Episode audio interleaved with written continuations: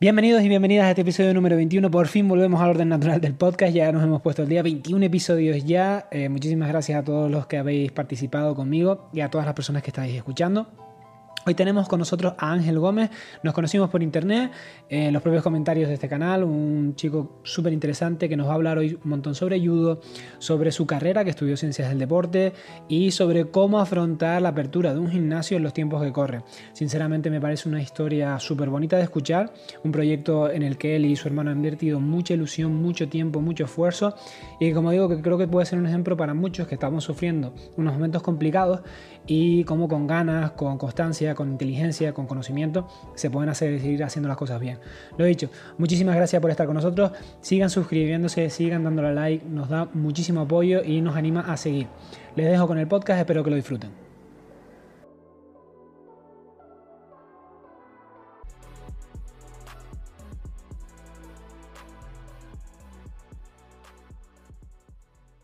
Buenos días Ángel, ¿qué tal? ¿Cómo estamos?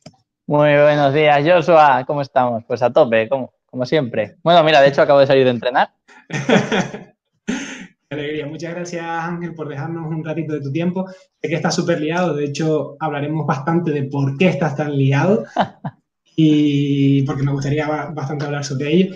Nada, te presento un poquito al principio, como siempre, ¿vale? Para una pequeña presentación general. Ángel Gómez es cinturón negro de judo y defensa personal y además es graduado en ciencias de la actividad del deporte y eh, por la Universidad de, Valencia. Entonces, evidentemente hoy vamos a hablar muchísimo sobre judo, muchísimo sobre eh, universidad, estudios universitarios, complementar ambos mundos, ¿no? Que creo que es muy, muy interesante por parte de Ángel. También sobre el proyecto que le está consumiendo Ángel gran parte de su tiempo, que es abrir una academia. Entonces, eh, bienvenido Ángel, muchísimas gracias de nuevo por ofrecerme este huequito de tu tiempo. Y como siempre al principio, pues me gusta un poco que nos expliques cómo llegaste tú al judo eh, y cómo has acabado intentando abrir una academia en medio de una situación global que no es nada favorecedora, pero que bueno, que no hay, nunca hay una jugada perfecta para abrir nada en esta vida y que me parece muy valiente por tu parte. Entonces, Ángel, cuéntanos cómo empezaste en toda esta Qué situación desfavorable. Yo aquí estoy muy bien, mira. Yo tengo mi mascarilla de Spiderman y todo por si acaso. Qué guay. pues bueno, a ver, eh, mi andadura en el judo comenzó eh, porque mi hermano le dijo a mi madre, Jolín, pues tendrías que traer aquí a Ángel, ¿no? Mi hermano, tengo dos hermanos, pues el mediano también hace judo, de hecho está aquí, está aquí atrás mío, que es con, quien he iniciado el proyecto. Bueno, de hecho él lo ha iniciado conmigo, ¿vale? y bueno, pues eh, vale, eh, las primeras nociones, vale, los primeros recuerdos, contados obviamente, porque yo no recuerdo ese, ese inicio, eran tres añitos más o menos, pues era mi hermano siempre enfadado de la mano conmigo, porque es que claro, es que no hace caso, es que, es que nunca siempre está hablando y corriendo y nunca escucha y nunca atiende y no hace nada. Y se, vamos, como ahora, pero más pequeño. Y, entonces, claro, mi madre, pues, preocupada, eh, pues, a ver, mm, bueno, a lo mejor tenemos que cambiar de lugar ahora. Pues mi madre preocupada eh, le va al profesor, ¿no? Era José Manuel Rosa, y lo sigue siendo, ahí en Albacete, y dice, oye, mm, Manolo, dice, ¿te molesta Ángel en las clases? ¿Tiene, tenemos que quitarlo. No, no, y, es, que esa, es que esa frase, de hecho, yo no, la yo no la había escuchado hasta hace poquito realmente, pero es algo que siempre, siempre he llevado conmigo interior cuando he dado clases también. Y es, no, no pasa nada, dice, eh, déjalo, que juegue, que esté, y si en algún momento se sienta y atiende, eso que se lleva. Pero lo mejor es que esté aquí, que disfrute y que se lo pase bien. Y era, mi profesor es así, ¿no? Es sota, caballo y rey. Y digo, ¿y, por qué? Tuvo, ¿no? ¿Por qué, si siempre lo recuerdo estricto, por qué era tan bueno conmigo? Y es que no, no era conmigo, era con los niños, ¿no? Que es esa, esa manga ancha o ese, esa eh, esa versatilidad de poder jugar un poquito con qué quiero o, qué quiero yo y qué quieren ellos. Entonces, pues bueno, desde, desde siempre eso me ha acompañado sabiéndolo sin saber y, creo que es un poco lo que he aplicado porque casi siempre he dado clase a niños, ¿vale? clase a adultos todavía, todavía no he hecho, simplemente alguna vez pues mi profesor en Valencia, eh, Sergio Marco, pues me dejaba las clases o si él no podía ir, las daba yo, pero no he tenido un grupo per se mío de adultos. O bueno, en el universitario también a lo mejor he dado alguna clase. Pero bueno. Muy, interesante, Ángel, muy interesante, Ángel, perdón, porque la verdad que es una respuesta de tu profesor poco atípica, ¿no? Porque siempre, ¿no? El niño molesta, el niño eh, da por saco, hablando claro, y al final muchas veces es una percepción del adulto, ¿no? Es decir, el niño es, y al final se ve reflejado en ti, que eres un adulto, que al final has estudiado una carrera universitaria tiene que, tiene que ver con el deporte, que has sacado tus cinturones negros en judo, que vas a abrir una academia, es decir, nunca sabes si ese niño, ¿no? Que va está molestando, ¿no? Según, según alguien, eh, va de, de, repente ser una persona muy valiosa para, para un niño. Entonces, no es una respuesta típica de un profesor de, oye, sea como él sea, vamos a intentar que, que clase, que aguante. Me parece, me parece maravilloso, vamos, por tu parte y por la parte del de, profesor me parece una historia súper bonita. Pues sí, la verdad que, que sí y, y, de hecho, pues siempre, siempre lo he aplicado, tanto por la vertiente de mi madre, que siempre ha sido así, ¿no? De, de tener ese juego, ¿no? De seriedad y cuando se ponía seria mi madre aquí, los tres firmes, somos tres hermanos, ahí los tres estábamos ahí firmes, pero, pero siempre, bueno, ¿y qué quieres y qué buscas, no? Y siempre un poco la decisión en el niño de decir, ¿qué es lo que quieres? ¿Qué, qué es realmente lo que quieres?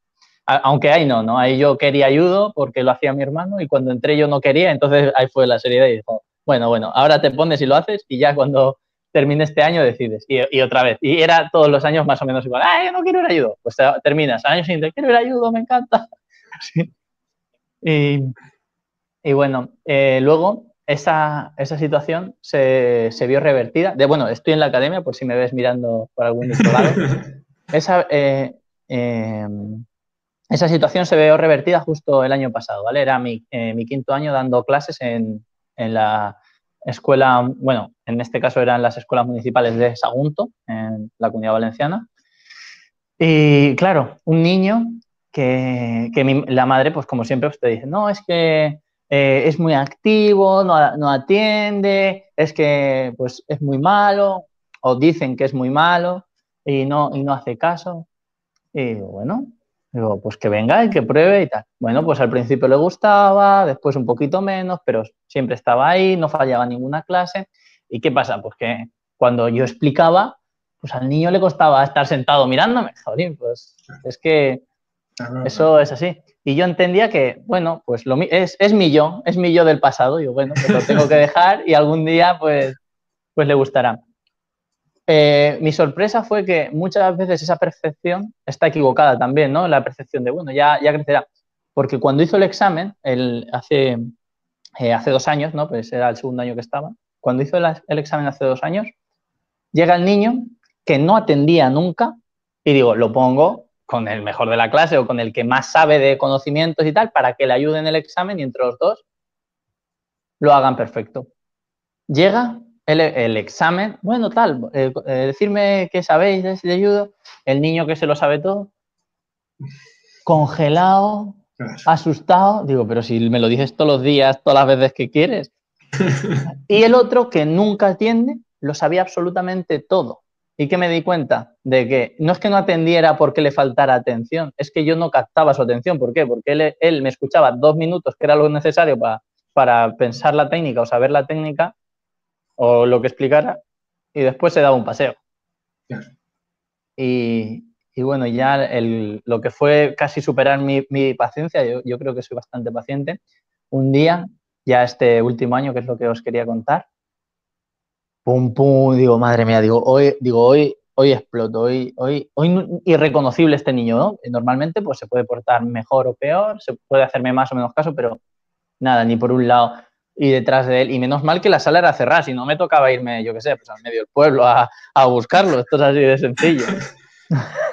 es que lo veía más claro que el agua.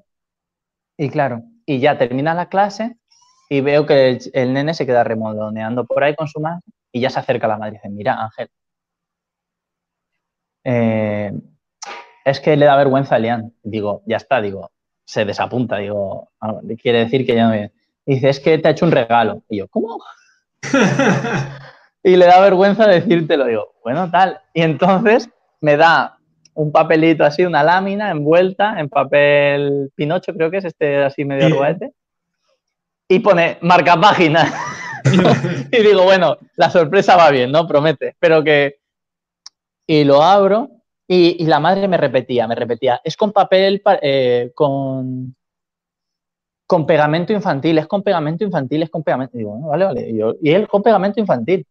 Yo lo abro y veo que es una lámina de fieltro negra, no, sí, negra, con un yudogi azul cortado, un cinturón azul y una A. De ángel, claro, entiendo, vamos. Y dice, es que por el Día de la Madre eh, tenían que hacer una manualidad y a Elian es que no le gustan las manualidades, no le gusta eh, eh, recortar y nunca ha usado el pegamento infantil ni nada.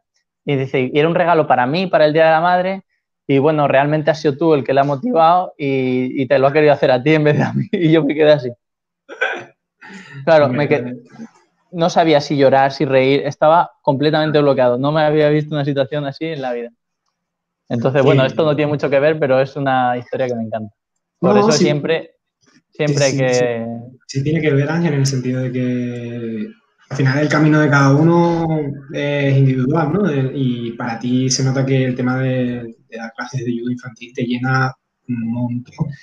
Es un trabajo súper difícil y que mucha gente no, quizás no lo valore tanto como a lo mejor dar adultos, pero en mi opinión es mucho más complejo dar una clase de niños, sobre todo cuando son muchos niños.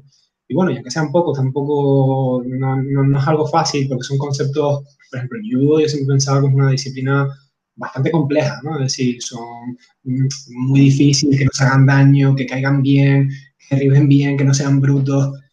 Es muchísimas cosas las que tenemos que explicar dentro y fuera de un tatami. Y al final son estas, yo creo que estas historias que veo en ti, que a lo mejor reflejo en mí y en otros compañeros y compañeras que también en una clase de niños, las que hacen que merezca un poquito la pena, porque al final esos gestos de cariño es verdad que es un montón de trabajo, es verdad que es súper duro, pero estos pequeños gestos son la verdad que al final de curso los que llevas un poco en el recuerdo y no las horas de machaqueo, de estar ahí luchando con el chiquillo. Es muy bonito, muy bonito. Mm, de hecho, es eso, que a mí me, encanta la frase, ¿no? De cualquier niño o niña, ¿no? Es el mejor del mundo mm. si le das la oportunidad. Es lo único, exacto. Es que dice, es que dice, no, es que este niño es muy malo.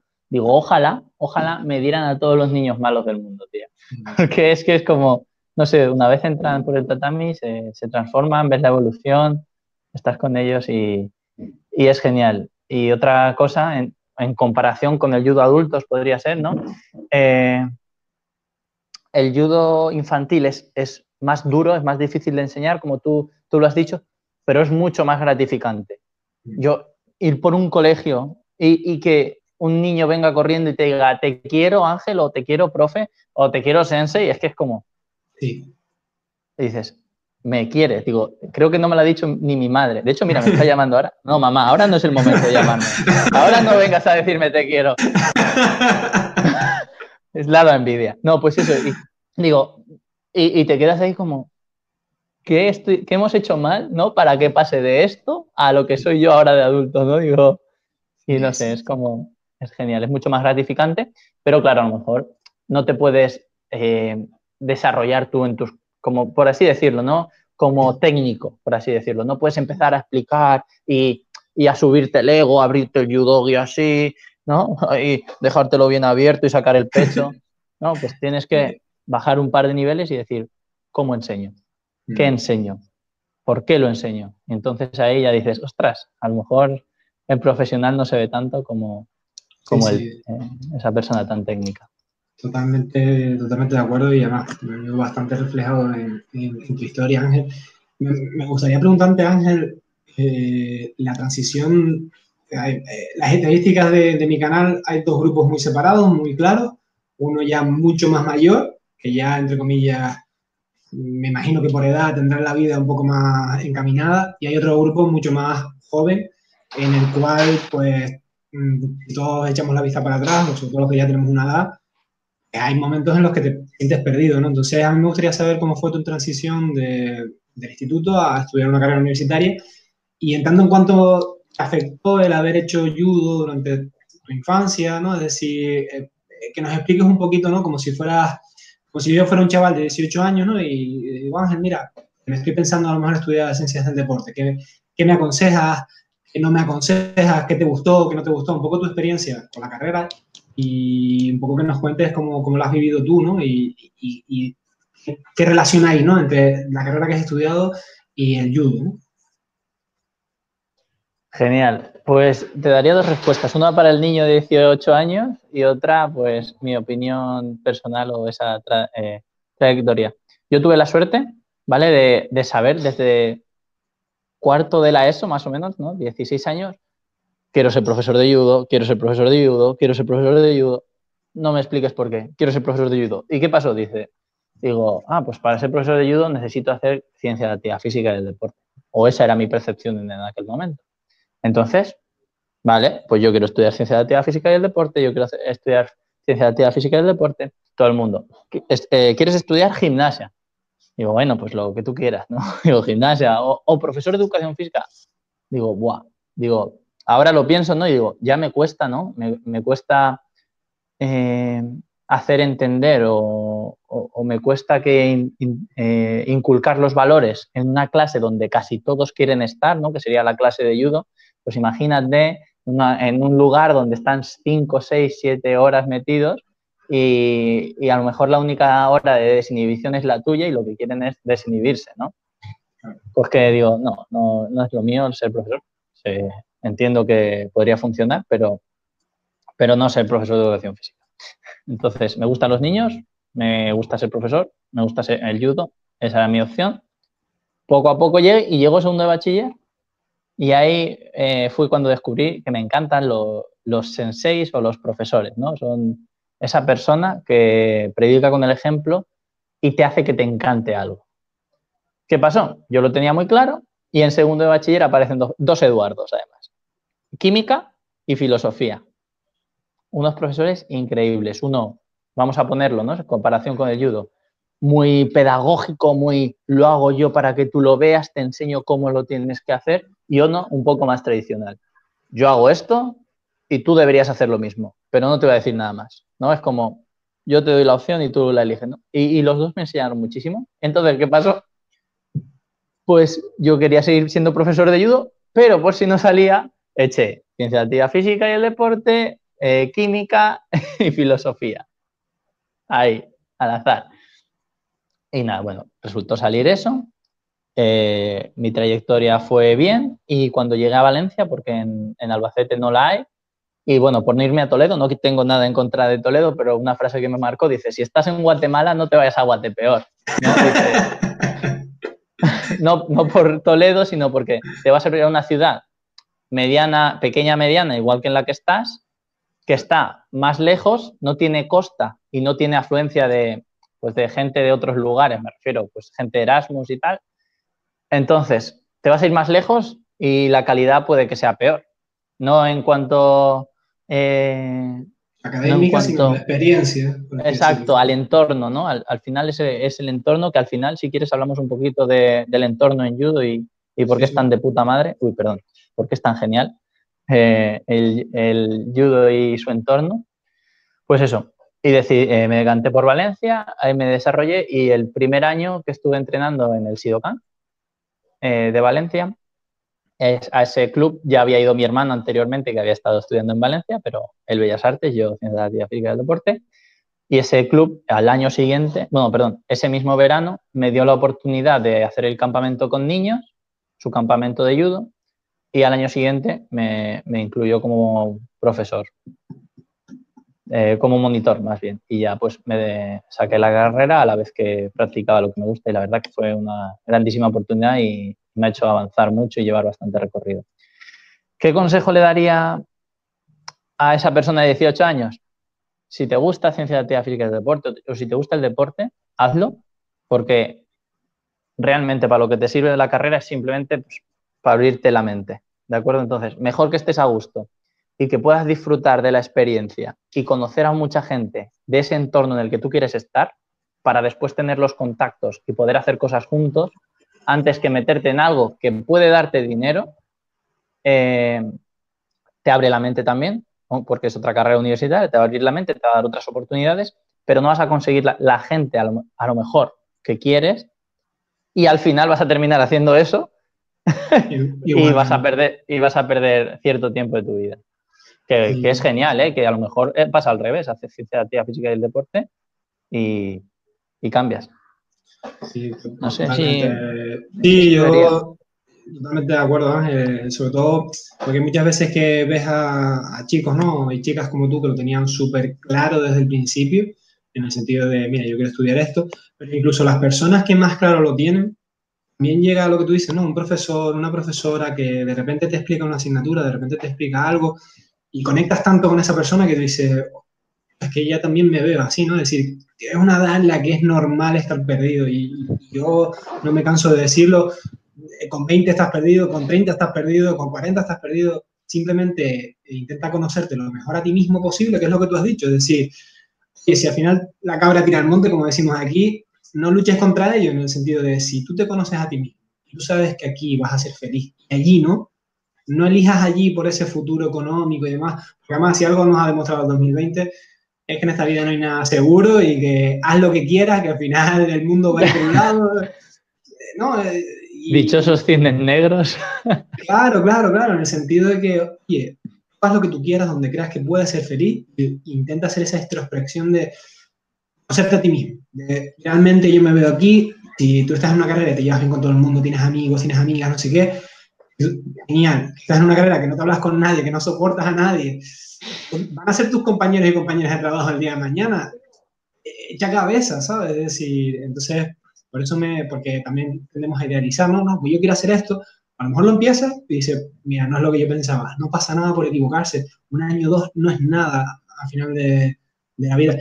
Me gustaría preguntarte, Ángel, que, que, que, quedó como en, pendiente, ese ambiente que hablabas del judo que tanto te gusta, ¿no? De, de, un poquito de dónde viene Perfecto, tío. El, el entorno, ¿vale? Eh, bueno, aquí en la Super Hero Academy, ¿no? Que es la academia que estamos montando, es con lo que más trabajamos. ¿Y, y qué, se viene, qué viene siendo esto? Que no importa lo que enseñes, que no importa mmm, cómo lo enseñes, sino importa más dónde estás y es qué haces y por qué lo haces, ¿no? ¿Y esto qué viene siendo? ¿Por qué? Casualmente, en todas las disciplinas, en las artes marciales, siempre se habla de, de disciplina. ¿Por qué se habla de valores? Claro, tú te pones a pensar y pues en los estudios, ¿vale? En, los estudios relacionados con los deportes de lucha, ¿vale? Me gusta eh, diferenciar entre deportes de lucha y deportes de contacto, ¿vale? Es, se puede, eh, está aceptado, pero bueno, lo hablo más como a, a, nivel personal. Los deportes de contacto son en los que hay golpeos independientemente de lo que haya más. Y los deportes de lucha es lo donde hay un agarre, hay un control y hay derribos y, control en el suelo o simplemente derribos. Pueden ser sumo, eh, lucha grecorromana, lucha libre, grappling, jiu-jitsu, eh, judo y en esos de golpeo, pues boxeo, taekwondo, karate, ¿vale?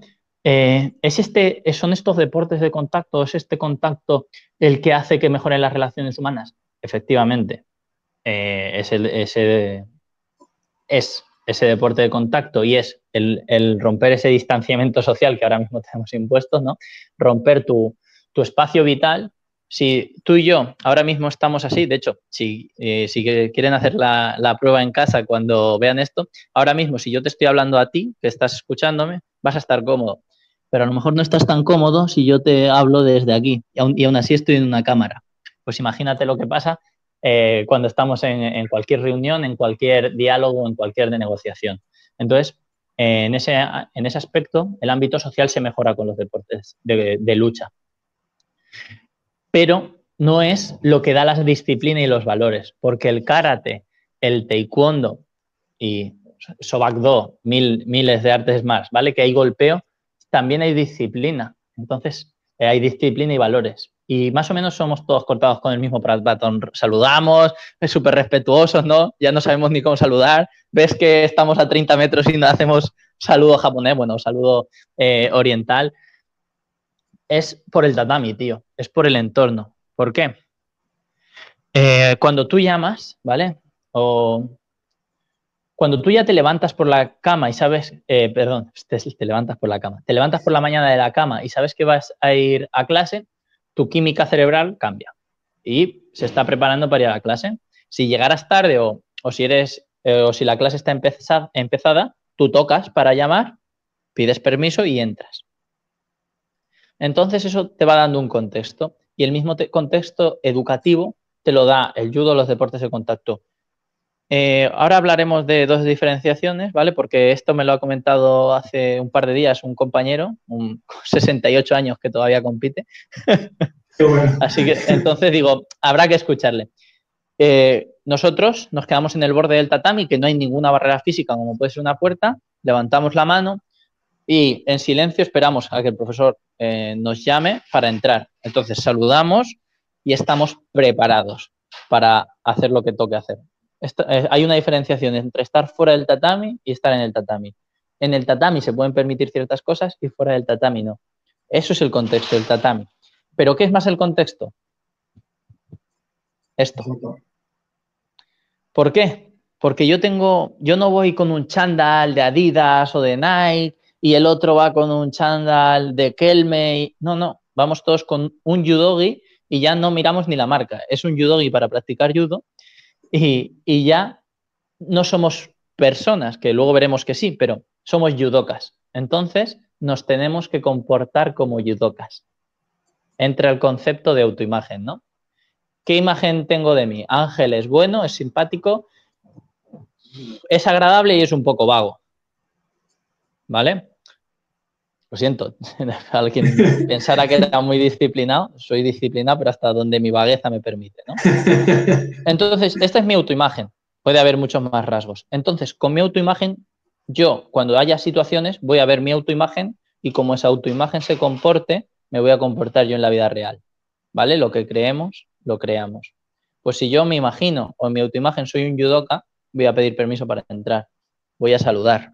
Voy a voy a ser respetuoso, voy a cuidar a mis compañeros, voy a enseñarles, voy a ayudarles a...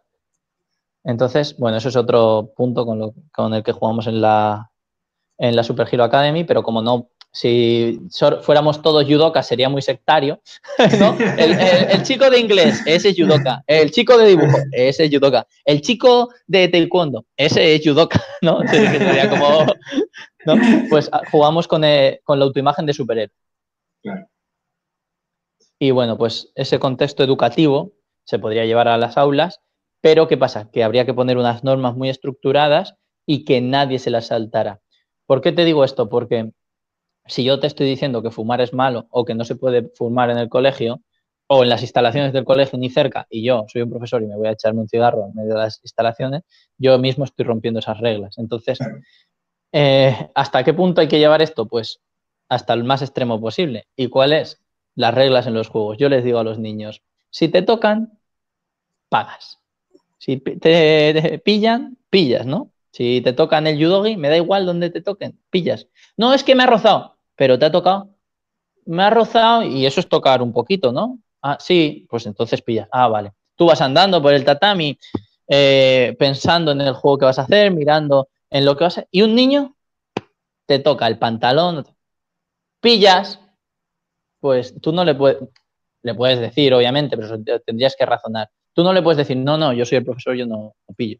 Tú te agachas y a pillar. Y si no, porque los niños también, porque esto es algo que no hacemos nunca, que nosotros es como con los niños, ¡ah! ah, no, les hablamos así, porque claro, es que lo tienes que hacer, pero luego, claro, es que no sabes porque, y nos enfadamos con ellos, no, no, es lo, tendremos que dar una, eh, tendremos que tener un equilibrio. Por ejemplo, eh, vale, es que ahora mismo estoy eh, apuntando los ejercicios que vais a hacer ahora más tarde, ¿vale? Entonces yo ahora no pillo, pero eh, después voy a pillar, ¿vale? O, ¿vale? Es decir, yo sigo las reglas, pero hoy, tal, en este momento, estoy haciendo algo que es importante, o estoy, voy a recibir una llamada importante, cosas así, se lo puedes explicar. Y entonces el niño lo entiende y no entiende que estás por encima de él, sino que a veces hay excepciones. Igual que si a un niño le duele el pie y no puede hacer, pues no, no, es que a él no le puedes pillar porque le duele el pie. No, muy interesante, muy, muy interesante. La verdad que me gusta la clasificación que hace, estoy bastante de acuerdo, ¿no? De esa separación entre deportes de contacto y deportes de lucha. Y totalmente de acuerdo además con lo que hablabas de la distancia de... Eh, yo de hecho me acuerdo que, no sé dónde lo escuché, pero bueno, que estaban tratando eh, con, con Jiu-Jitsu y con Judo la parte del suelo a personas con claustrofobia, ¿no? Porque al final, eh, cuando te tienen, yo qué sé, un que sagatame o te tienen en inmovilización en el suelo, hay una cierta mm, sensación de claustrofobia, de no puedo escapar, estoy encerrado. De hecho, muchos principiantes, ¿no? Tiran fuerte porque quieren liberarse, ¿no? Y al final es contraproducente. Entonces, mm, me gusta mucho porque veo también en, mí, ¿no? Es decir, yo venía de los deportes de contacto, como tú haces referencia, y al transicionar a los deportes de lucha, wow, eh, al principio no estás acostumbrado a tener a alguien tan cerca eh, y aunque seas joven, da igual, ¿no? Es decir, si te has acostumbrado a una forma de interactuar, sea luchando, sea hablando, sea lo que sea, eh, después eso se traduce en todo y es verdad que rompe una barrera muy, muy grande. Como tú dices, ahora el contexto social que estamos viviendo en 2020 es un poquito distinto, pero es verdad que te da una sensación distinta a la hora de, interaccionar con otros seres humanos de, oye, respetar las distancias porque sabes lo incómodo, ¿no? Es decir, la persona que a lo mejor le habla a otra persona aquí pegada porque no se ha visto en una lucha. Claro, es decir, no te has visto en una lucha nunca y realmente no sabes lo incómodo que es para esa otra persona que tú le estés hablando aquí. Es decir, respétale su distancia, respétale su, ¿no? su zona de seguridad. Es una lucha interna con todo el mundo. ¿y, qué vas a hacer mañana? No sé eh, eh, pues voy a hacer ya, vale, perdona, tío, perdona. Claro, claro, y, hay mucha gente que quizás no se da, no se da tanta cuenta de que está haciendo eso y después lo ves en un tratamiento. No, creo que no se te ha visto. y se le ve no pasa nada. claro, claro. Pues Ángel, me gustaría ahora que hablamos, lo hemos dado un poco por, eh, lo hemos pasado un poco a buena pluma, pero a mí cuando estuvimos hablando para, para, para hacer este podcast, eh, me pareció, estuve investigando tus redes y demás, y me pareció el proyecto que tenéis eh, una pasada, en el sentido de que estáis creando una academia, la Super Hero Academy, si no, me equivoco, en, Palma de Mallorca. Me gustaría un poco que nos, nos hablara de, de, ella, porque aparte tiene un, un, par de giros de esa academia que me parece muy interesante, porque tenéis artes marciales, tenéis entrenamiento funcional, ¿no? O físico, que eso, bueno, está bastante en claro, en, la había, en la línea, sí, ¿no? Al final. Pero después había una parte del proyecto que a mí me resultó súper chocante a nivel positivo de, de, escuela también de arte. Entonces, yo soy un artista frustrado en el sentido de me encanta cuando veo a alguien dibujar bien o tocar un instrumento, me parece algo, vamos, me quedo bobo viéndolo. Me gustaría que, que nos explicaras la academia de ustedes, los proyectos que tenéis, eh, de dónde surge la idea, es decir, todo ese proceso creativo para crear eh, la Super Hero Academy. Pues Vale. Eh, esto es un poco interesante, ¿no? El tema de la Super Hero Academy. Porque nosotros ahora mismo nos, basamos en tres pilares base, ¿no? Que serían los tres superpoderes que conocemos. O que, o que más o menos tenemos en cierta medida. ¿Qué pasa? Que eh, mi hermano se da cuenta de que no es como los demás y que es muy diferente en cuanto a mentalidad, por ejemplo, por, un casual, por, pero una, casuística, ¿no? Que es una, consecuencia de, hechos. Y, claro, ¿qué pasa? Que, queríamos enseñarlo de, alguna forma y entonces, claro, en esta introspección de por qué él es distinto, yo también, pero no tan distinto como, como yo, ¿no? Yo, por ejemplo, soy distinto en la parte de artes marciales o en la parte del judo, igual que él, pero no en cuanto a inglés o a dibujo, no soy tan distinto que él.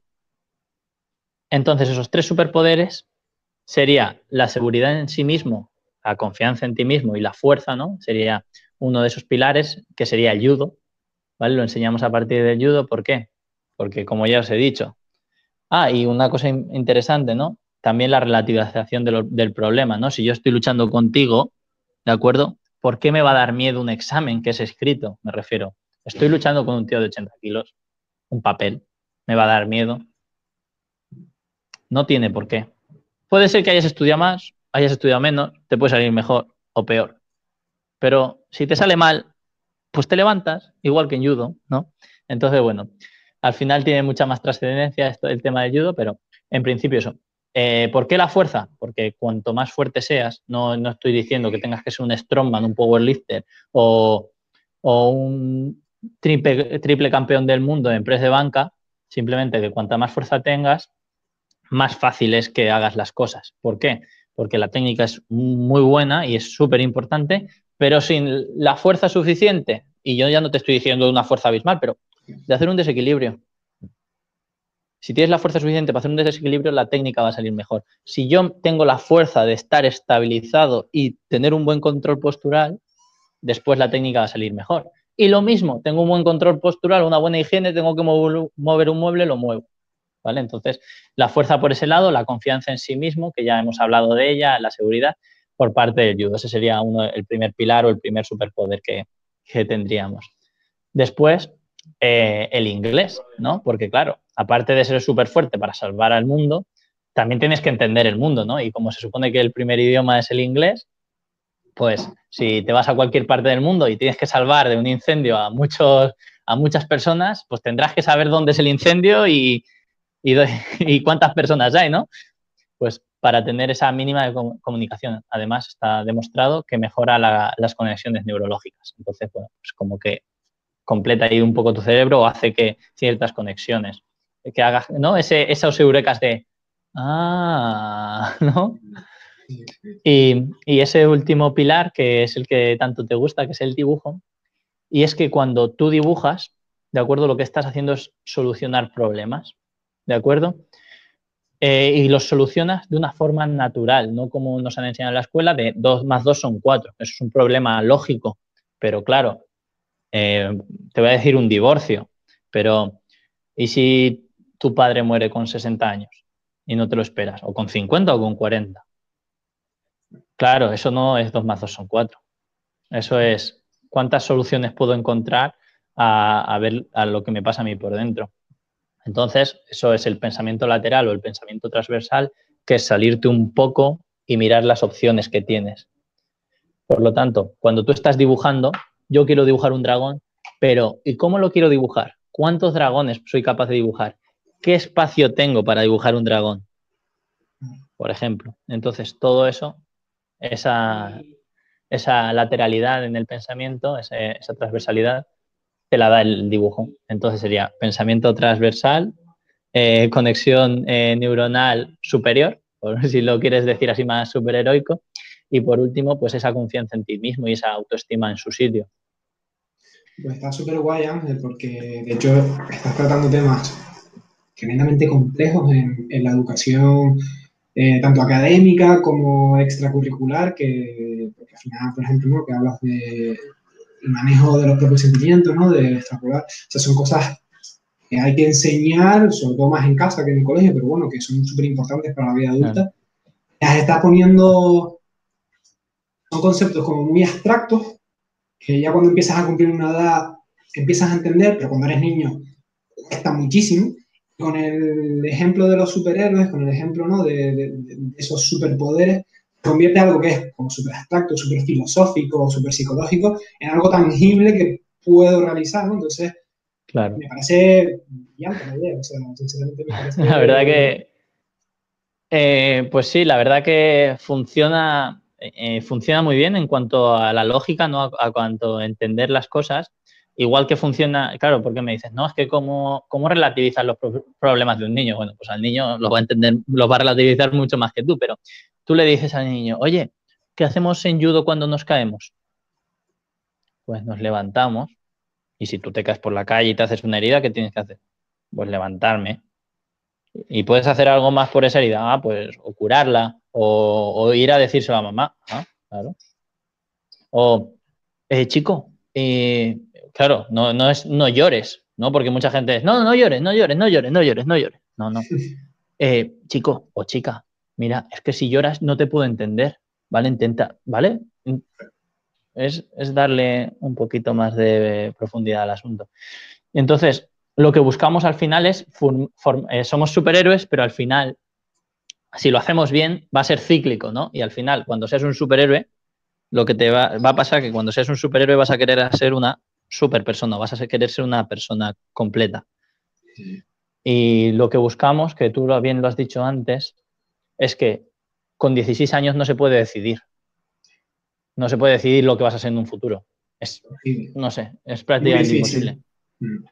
Pero con 16 años sí que puedes saber lo que quieres, me refiero. ¿Qué quiero? Quiero hacer judo. Vale, pues me da igual lo que me digan los demás. ¿De acuerdo? Esto es lo, que, lo de crear en un entorno, ¿no? el tema de los viveros de empresas también mm. estaría aquí involucrado, porque si a mí un niño viene diciéndome que quiere ser diseñador de sueños, porque va a hacer una o porque va en el futuro va a haber una máquina así, así, así, pues claro que vas a ser diseñador de sueños, vas a ser lo que tú quieras ser. Pero si, y si un niño me dice que quiere ser albañil, va a ser albañil. No va a ser arquitecto. No, no, porque no quiere ser arquitecto, quiere ser albañil. ¿Por qué? Porque a lo mejor dicen, no, es que un ingeniero cobra mejor que un mecánico. ¿A cuánto le sale la hora al mecánico? Exacto, ¿Eh? veríamos, veríamos. No, pero es como es apoyarle y que sepa más o menos cómo lo quiere hacer. Y cuando tenga una edad, que pueden ser 18 años, ya sabe cómo lo va a hacer y va a hacer. Va a decir, voy a hacer la carrera universitaria. Eh, mientras hago esa carrera universitaria, voy a estar trabajando no sé qué y sacándome unos ahorros para hacer un máster. O para hacer el primer inicio a mi SL o a mi autónomo y tener para estar de autónomo siete meses, que son los que necesito para rentabilizar mi negocio, que parece esto muy complicado, pero es simplemente un poco de, jugar, o voy a hacer un grado superior para ver si me gusta, con el grado superior voy a trabajar y cuando trabaje, pues a lo mejor me hago la carrera. ¿O no? Sí, sí, no, totalmente, La verdad que está muy guay, creo que tienes tú, ¿no? Y al final tu hermano, que son los dos eh, dueños, ¿no? Del, del, local, me imagino. Eh, las ideas muy, muy claras y también eso es súper importante. Yo creo que los negocios están dando un mensaje también súper positivo de da igual la idea que tengas, simplemente la clara y no vayas un poco a lo loco disperso, sino si tenemos esta idea, la definimos bien, la hacemos bien, creemos en ella y yo creo que cuando estás hablando de tu proyecto, me lo estés comentando a mí que estamos en plan colegueo, que evidentemente por circunstancias de espacio no voy a poder ser cliente tuyo, pero si yo quisiera ser cliente tuyo, me veo tan seguro en tu, en tu producto, por así decirlo, que al final es sector servicio, ¿no? Tú estás dando unos servicios, que veo que lo estás defendiendo con tanta pasión y, conocimiento, ¿no? Las dos de la mano, porque a veces la gente se pierde por la pasión, pero también hay que tener unos conocimientos que lo, que lo sustenten, que, al final las ideas bien llevadas, bien organizadas, se notan. Es decir, se nota que ustedes han sentado muchas horas pensando en, en vuestro proyecto y la verdad que al final eso como padre o como cliente te da una seguridad. Entonces, también ese mensaje, oye, da igual lo que te digo, tú has dicho albañil, electricista, tú ten tus ideas claras. Y si tienes las ideas claras, cuando llegues al cliente le vas a dar esa seguridad, porque si yo me, te dejo a mi hijo, que no tengo, pero si tuviera, te dejo a mi hijo, veo que tiene las cosas claras, oye, los objetivos, después que fallemos o que no guste, no pasa nada, pero lo que es la carta de presentación y lo que es el inicio está tan claro, da una seguridad terrible. Entonces, para muchos profesionales yo creo que ahí se pierden por el camino con los detalles, con, una imagen súper cuidada y demás, pero después falta el conocimiento y viceversa. Hay gente que tiene unos conocimientos brutales, pero es horrible la imagen, entonces buscar ese, ese conocimiento inmediato. Ángel, ya que... por eso, perdona que te interrumpa, por eso más o menos hay tres actividades, ¿vale? Porque podrían ser cinco, podría ser diez, podría ser todas las que tú quisieras. Son las tres porque las creemos más significativas para nosotros y al ser más significativas para nosotros, pues las podemos expresar así. Porque yo, por ejemplo, no tengo ni idea de inglés, ¿vale? A ver, mm, sé inglés para sacarte el examen que quieras, me refiero. Me, lo estudio tres meses, me saco un B1, como hice el año pasado. Me lo estudio seis meses, me saco el B2 y así, ¿no? Pero, por ejemplo, lo que queremos es eso, que se aprenda inglés de verdad. Y tenemos a Super Cristina, que fue la, la pionera en, en ser superheroína, y realmente lo que queremos con, eh, creemos que son realmente importantes y por eso están. Y lo que queremos con eso es que pasen muchas horas aquí. ¿Y por qué tienen que pasar muchas horas aquí? Porque tiene contexto, que es lo que hablábamos del judo. Y no es lo, mira, por ejemplo, decíamos, eh, mi hermano y yo, eh, nuestro padre es albañil y mi madre siempre ha sido ama de casa. Después mi madre estudió eh, el grado medio de Dirección y Administración de Empresas, eh, se hizo, eh, estuvo de secretaria, de prácticas y finalmente se hizo limpiadora, que era lo que más, que bueno, que esto es más o menos lo que es. que no es un, ambiente nutritivo en cuanto a montar empresas. Aunque mi padre es autónomo y tengo una empresa, pero realmente no, bueno, eso es otro tema, ¿no? No trabaja como autónomo, sino como trabajador, y entonces por eso no, funcionan las cosas. ¿Y qué pasa? Que nuestro entorno aparentemente era completamente desfavorable. ¿Por qué? Porque si todas las personas que te dicen, ah, y vas a vivir del judo, ¿y por qué no te haces profesor? Pues sí, lo mejor es ser funcionario y tener dos meses de vacaciones. Eh, ¿Te vas a ir a Mallorca? Si en, una isla, ¿no habrá más gente aquí en la península? Eh, miles, ¿no? Pues solo con una persona que era nuestra madre, que era quien nos ha apoyado y siempre me ha dicho, lo que tú quieras, pero lo que tú quieras hasta el nivel que no te puedes imaginar. Eh, ¿Quieres estudiar ciencias de actividad física y el deporte? Vale. Mm, ¿Te quieres ir? Me fui a París, a ver, tengo familia en París, pero me fui solo a París porque me dijo ya, vete, claro, y los ves, y me dejó irme en avión solo con, no sé, tendría 13, 14 años. Mm, no sé, que como que siempre era, decide, decide, decide.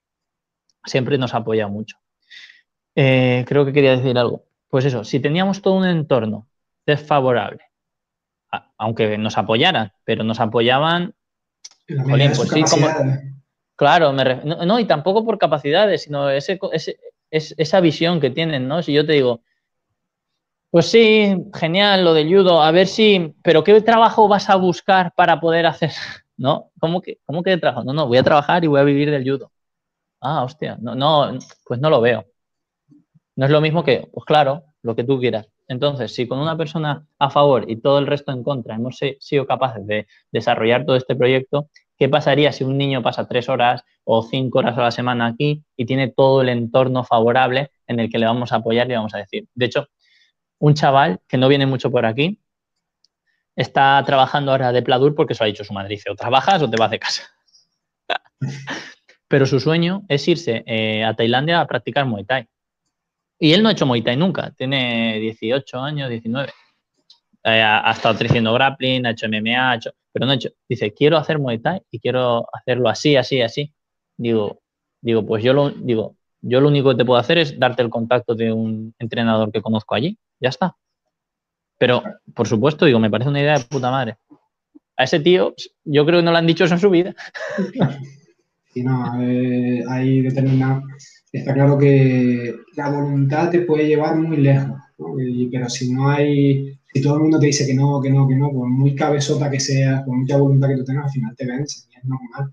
Entonces, tener gente que te apoye yo creo que, es súper importante, sobre todo las personas que no han tenido la suerte de tener, yo en eso me veo reflejado como tú, mis padres que han, han estado ahí a muerte, pero es verdad que ves casos donde padres o familia no está y es difícil, es difícil porque son las personas más cercanas a ti, cuando eso todo es negativo, no haz esto, esto, otro, cuando te quieren hacerte el camino, eh, hay una gran diferencia, por lo menos en felicidad, de las personas que hemos tenido la suerte de tener apoyo, ya sean, aunque solo sea emocional, ya ni siquiera económico, sino de, oye, venga, vamos a intentarlo, tú puedes, solo aunque sea una palabra de ánimo, que no me puedas apoyar económicamente, y solo me deseas lo mejor y crees en mí, ya eso es una energía que cuando no está, se nota un montón, o sea, es terrible, ¿no? Y, y aunque sea, hombre, lo ideal sería siempre padres y madres, ¿no? Es decir, que son, es que no, sobre todo los primeros años de vida, las personas más importantes,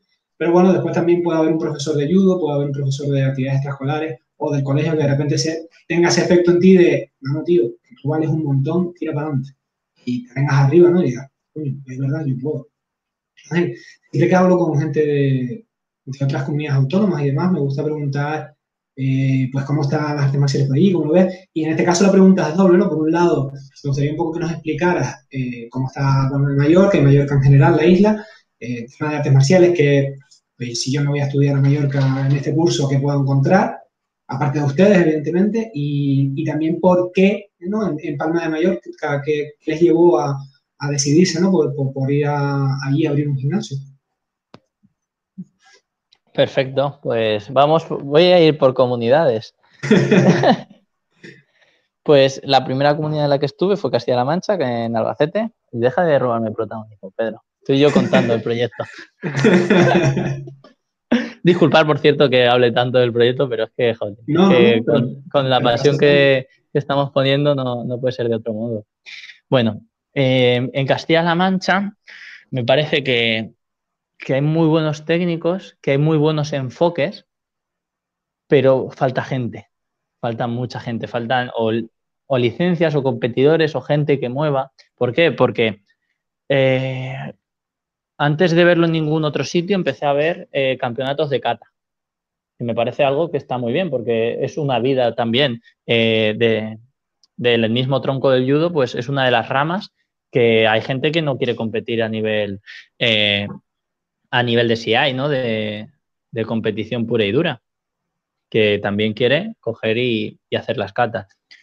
había rankings de Castilla-La Mancha, o sea que tú puedes estar, eh, hacer seis competiciones eh, antes del de España y si no tienes la posibilidad de, irte fuera, aunque no es lo mismo, pero puedes estar ahí compitiendo y estás puntuando y sabes que si tienes un mal día en el día de la competición, bueno, pues a lo mejor te tienen en cuenta y te llevan, porque al haber poquita gente también, eh, pues siempre a lo mejor hay dos en un peso, ¿sabes? Se pueden llevar a dos de un peso, tal.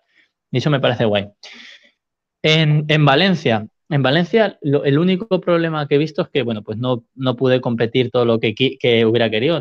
tuve una pequeña lesión en la rodilla, ¿no? Como todos los del deporte. Y bueno, estuve, he estado dos años parado y estoy a ver si la recupero, porque no recupero la rodilla, sino recupero el competir. Eh, porque justo iba a empezar este año, pero lo típico, la típica excusa, me ha pillado el COVID y claro, ya no, ya no puedo competir. Eh, pero veo que, que bastante estructura, ¿vale? Me refiero, eh, hay muy buenas ideas en cuanto a crecimiento, opciones para formarte, para dedicarte al deporte o para tener un ingreso a partir de ese deporte. Eh, y, en, bueno, y en, en Mallorca llevo cuatro semanas, entonces no te puedo decir qué tal la federación, pero puedo comentar un poquito por encima. Y lo que sí que he visto en estas dos comunidades y casi seguramente en todas, las típicas rivalidades, ¿no? que es como,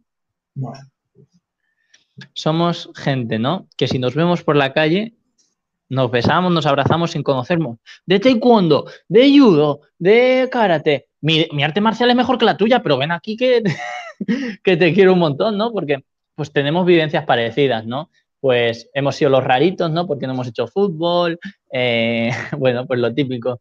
Eh, nos dicen, haces así, guaya, o es eso de las llaves, y le dices, obviamente, soy cerrajero eh, de profesión, pero también hago judo, ¿no?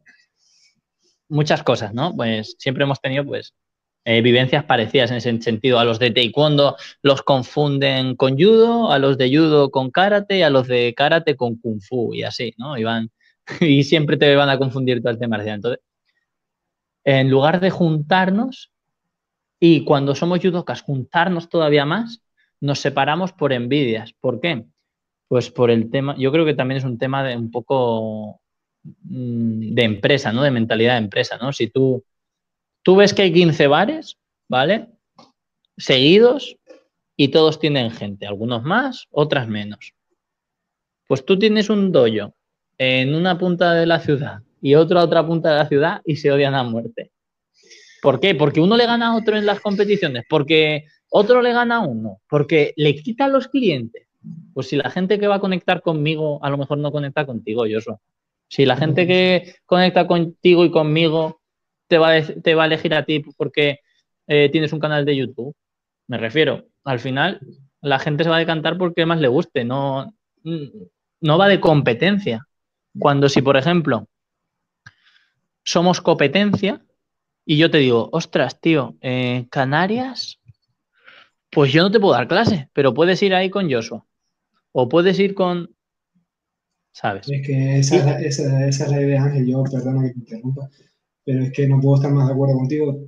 La línea de pensamiento creo que es bastante parecida en muchos aspectos, pero en este en concreto, sobre todo, Ángel, me gusta que las personas un poquito más jóvenes vengan con otra mentalidad, porque es que también es la idea del capitalismo mal entendido, ¿no? Es decir, no somos competencias, es lo que tú has dicho. Puede venir un chaval a mi clase de repente no gustar, como tú dices, no le gustarle yo, no gustarle mi actividad, igual, ¿no? Pero yo muchas veces, que hay alumnos que no lo han comprendido, recomiendo, mira, vete al gimnasio de X, A, en la cuesta, en taco, me da igual. Es decir, yo recomiendo otros gimnasios y hay gente, yo ¿por qué haces eso? Porque es un boom, Al final, lo he explicado ya varias veces, cuanto más zapaterías y tiendas de ropa hay, más compra ropa la gente. Y a mí caminar por mi ciudad, que yo vivo en la laguna, eres gimnasios cerrados, ya sean de artes marciales o de pesas y demás, me entristece. Y podrías pensar, bueno, pero es que tu gimnasio sigue abierto. Sí, pero es que no me beneficia, no me beneficia que se rompa la estructura que hay. Es decir, cuanto más seamos, más oportunidades hay. Ah, pues mira, yo acabo en este gimnasio por un chico que me recomendó en la laguna, vete porque a lo mejor es tu rollo. Y es lo que tú dices, yo si tengo un estudiante universitario que pide, yo que sé, un Seneca a Mallorca, yo lo voy a enviar contigo. Que lo mismo no le gusta, no pasa nada, pero ya tiene un sitio donde ir a entrenar un año de su vida que va a estar, o a trabajar incluso, ¿no? Decir, mira, yo me voy a vivir a Mallorca ya porque tengo un trabajo de la leche allí y tengo que ir. Mira, ya gracias a una charla o gracias a una competición, conoces a una persona que, coño, tú dices, mira, pues tenemos unos valores parecidos, en sí no tenemos más o menos lo mismo, pues mira, puedes, tener una nueva casa en otro sitio y no es la competencia. Y, estoy, ya digo, muy cansado de esas tonterías, porque es que al final lo único que hacen es hacernos chiquititos en vez de la capacidad que tenemos de, cuando, todos se juntan, dice, es que hay un montón de gente que entrena, lo que pasa es que no lo parecemos porque estamos cada uno, como tú dices, en una punta, en un, extremo, y al final la gente que entrena artes marciales es más de lo que se piensa. Porque está claro, estamos todos en nuestros sulos chiquititos y cuesta, cuesta verlo. Claro. Y eso es que al final somos una familia, lo tenemos que ver. De hecho, esto está un poco abandonado y lo siento por todos los que estéis en el grupo, que es, eh, hice un grupo que quería ser una comunidad de artes marciales, de artes marciales, y el único requisito es que te guste, que sea tu pasión y que tengas unos valores más o menos en línea. ¿Y cómo se ve eso? Yo te hago un test, no, no, tú entras, y si por lo que sea chocamos y no te convence, pues te puedes salir, no te puedes salir, ¿vale? Y lo que busco ahí es, es claro, es más cercano a los deportes de lucha más que a los de contacto, porque no, lo, no los he practicado eh, con tanta profundidad. Entonces, pues los consejos, las, eh, las recomendaciones, las preparaciones físicas, pues que los tips que voy dando, pues siempre son más enfocados a los deportes de lucha. Pero lo que quiere eso es, pues yo voy dando información, os voy ayudando, os voy dando, o me vais preguntando dudas, nos podemos responder entre todos, que yo no quiero ser en ningún momento alguien ahí súper hilderiano. Porque al principio cerraba el grupo y lo abría para que no se petara de mensajes y al final parecía muy autoritario. Entonces, bueno, ahora está abierto, entonces cada uno más o menos opina, pregunta, dice. Y, y, claro, de hecho hay otro compañero mío de la carrera que hace karate, hace jiu-jitsu, hace kickboxing, hace de todo y está ahí y él responde las preguntas también, me refiero. Al final lo que quiero con eso es que, oye, me hace, un me hace falta un profesor de kickboxing en la laguna. Hostia, pues yo conozco a no sé quién, ah, pues yo no conozco a no sé cuántas. Oye, yo no conozco a nadie, pero hay uno que se quiere mudar a Canarias y no sabe por dónde empezar. Y te podría dar las clases. No sé, me refiero a ser una comunidad, ser una, una gran familia. Pero bueno, eso está ahí un poco para, lo tengo ahí en el perfil de mi Instagram para quien quiera clicar y eso, pero bueno. Sí, como siempre, al final ya diremos dónde podemos encontrarte, pero bueno, recuerdo ya a mitad que, que, está debajo en la, en la caja de descripción en YouTube, porque eran todas las referencias a, Ángel y a, y a, los proyectos que él tiene. Y nada, Ángel, ahora normalmente a esta altura del podcast, siempre para que tú descanses un poco, eh, para que no sea esto siempre una metrallita contra ti de, preguntas. Eh, normalmente dejo que el invitado me haga alguna pregunta, más o menos si se te ocurre alguna que ya tenías pensado, para, que puedas descansar tú un poquitito. Perfecto, tío. Pues mira, eh, tenía una pregunta muy buena, pero se me olvidó, ¿no? La, la pensé el domingo y dije, ostras, esta pregunta es muy buena para ellos. No la apunté, tengo una mala cabeza, pero es una, eh, ha habido ahí un caminito ahí en mi trayectoria. Ay, no te he hablado de Mallorca, perdona que te interrumpa. Y en Mallorca lo que me he encontrado es que seguramente haya la misma situación entre algunos clubes, que esto, que el otro, que es la federación. Pero me he encontrado en la federación de lucha mucha unidad, mucha, mucha unidad. La de judo, que no se repele tanto de la de lucha, que me parece algo guay. Y que hay un nivelón hay un nivel de profesionales, pero no sé cómo decirte, lo de artistas marciales de estos tradicionales, ¿no? De Ronins, ¿no? Que se han quedado sin, su señor feudal y van por ahí como esparciendo su sabiduría. Y, claro, eh, y en 50 kilómetros, ¿cómo puede haber 10, 15, 20 personas que sean mm, senseis, ¿no? Que sean grandes maestros, ¿no? Que yo siempre había pensado, digo, es que los grandes maestros que sabían de todo en judo se estaban perdiendo, ¿no? Porque, claro, toda la gente lo quiere todo más rápido, eh, la gente en cuanto tiene sabiduría se, separa un poco del profesor y entonces no sigue nutriendo eso o piensa que él ya lo sabe y no sigue nutriéndose de otros, entonces... Y bueno, y, y me quedó fascinado. Y una cosa buena que hace la Federación de Judo son cosas para los niños que hace dos, dos al año son festivales, el de Navidad y el de verano, creo. Y hace, monta hinchables, es una super fiesta del judo. Digo, es que. digo, es que es eso, tío. eso es lo, el judo. y ahora ya te lanzo mi. Dime, dime. Ah, que me alegro bastante que, que, que, Mallorca esté en la situación tan, bien y al final las islas tirando para adelante. pues sí, tío. Y bueno, ¿qué, tío, ¿qué te voy a decir de Canarias? Y yo qué sé soy los más peleones de, ¿Verdad? ¿Cuántos luchadores de, de, MMA canarios hay ahora, tío? Todos. Eh, pues ahora que estamos grabando, dentro de poco pelea Juan Espino y sí que hay unos cuantos. Sí, la verdad que aquí, sobre todo Las Palmas, de la provincia donde más número hay. Gracias. Perdón, ha habido un corte aquí medio extraño. La aplicación últimamente está dando muchos problemas. Eh, estábamos hablando un poco de eso, del nivel de, de Canarias y que sí, la verdad que está, está muy bien, estamos muy contentos y un poquito más, eh, como digo, la provincia de Las Palmas que, que la provincia de Tenerife. Pero bueno, eh, para ser un territorio que estamos bastante alejados de la península, nos cuesta salir a competir, nos cuesta económicamente, ya no solo por ganas. Eh, yo creo que en general no puedo hablar por todos los deportes de contacto ni de lucha porque es imposible, pero sí que es lo que tú dices, ¿no? Damos esa imagen de, oye, hay, mucha gente que entrena y hay, bastante y vamos a pasar... La mentalidad a esos, no sé, esos guerreros, tío. Como los aguntinos, es verdad, también. Sí, sí, sí. Entonces no sé si tenías esa pregunta, Ángel, preparada. No, no eh, tengo, tengo, otra, tengo la pregunta ahí. Ah, bueno, y, nosotros estábamos en Castilla-La Mancha con el sector sur, que era Extremadura, Andalucía, Castilla-La Mancha y Canarias, ¿no? Y siempre era, los canarios, si bien se hace tantos kilómetros, no vienen aquí a jugar. claro, no era brutal. Pues quería preguntarte, eh, ¿qué significa OS para ti? O si quieres, primero en general y después para ti.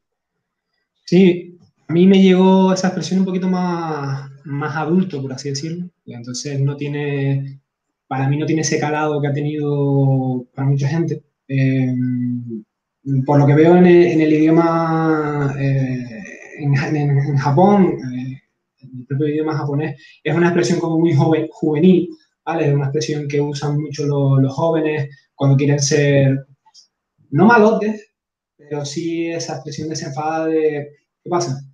¿Sabes? Como si nos vemos por la calle, más o menos tenemos, somos de la misma edad, somos jóvenes y es como, ¿qué pasa? Entonces, eh, la verdad que no sé muy bien la historia de cómo entró dentro de, de, las artes marciales en general, porque lo vemos en Brasil en Jiu-Jitsu, lo vemos en Judo, y lo vemos en karate.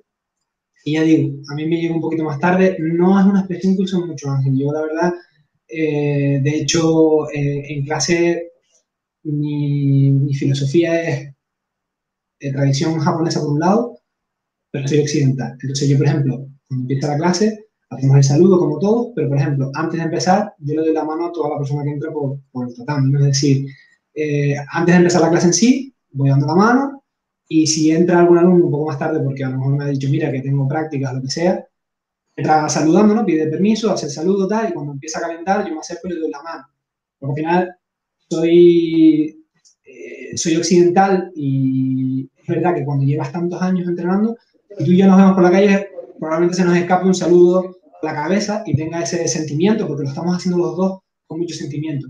Pero cuando me pongo en la piel de un chico o una chica que empieza, que lleva un par de meses, esto es un gesto vacuo que no le significa nada, ni mos, ni, ni cualquier tradicionalismo ¿no? que, que, tengamos de Japón. Entonces, para mí el valor más intrínseco es el de la mano. Entonces, para mí a, día de hoy, Ángel, no significa ni mucho ni poco. Es decir, como digo, me llegó más tarde y no lo tengo en ese ADN. Para mí, eh, lo que tengo más, más metido dentro es el tema del, saludo ¿no? Eh, oriental.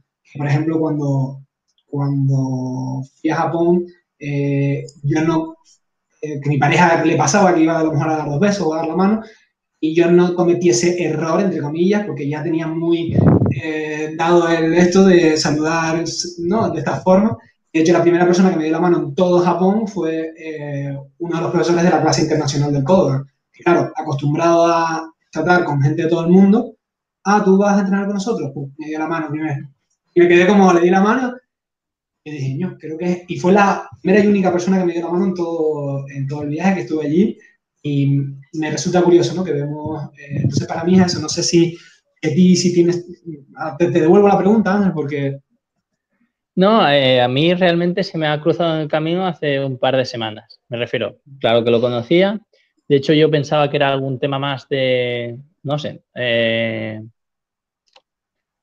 para mí, eh, desde hace, cuando eran, no sé, hace bastante tiempo ya, hace 10 años por lo menos, cuando no, no sabía nada, ahora no sé nada, pero sé que no sé nada, que pues pensaba que rey era el saludo, ¿no? Me refiero. Eh, igual que hacer, ¿no? Esto es saludar, mm. pero no digo saludar, digo hola. Entonces yo pensaba que era algo así. Hasta que ahora, pues bueno, eh, como tú bien has dicho, pues toda esa parte juvenil, también eh, la parte de forma, de forma respetuosa, en karate sí que lo he oído más.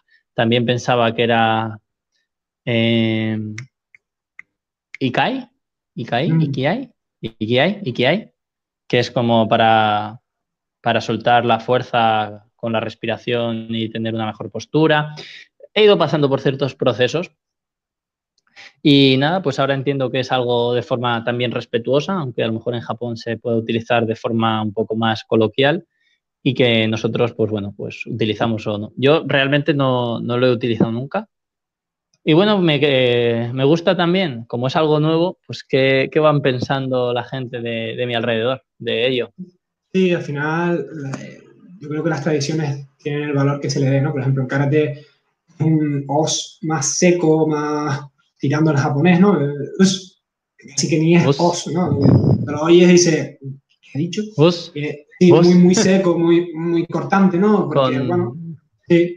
Y en Brasil jiu por ejemplo, es un os más ah, tirando al portugués, más alargándolo. Es el yo, para mí es el valor que, que tenga. Como te decía, tú y yo nos saludamos con un, con un rey y tiene un valor y te lo damos. Fuera dentro del tatami. Eh, cultura de gimnasio. Si tu gimnasio es súper importante los y se usa y, oye, tiene un significado súper importante para tu maestro, tu maestra y para...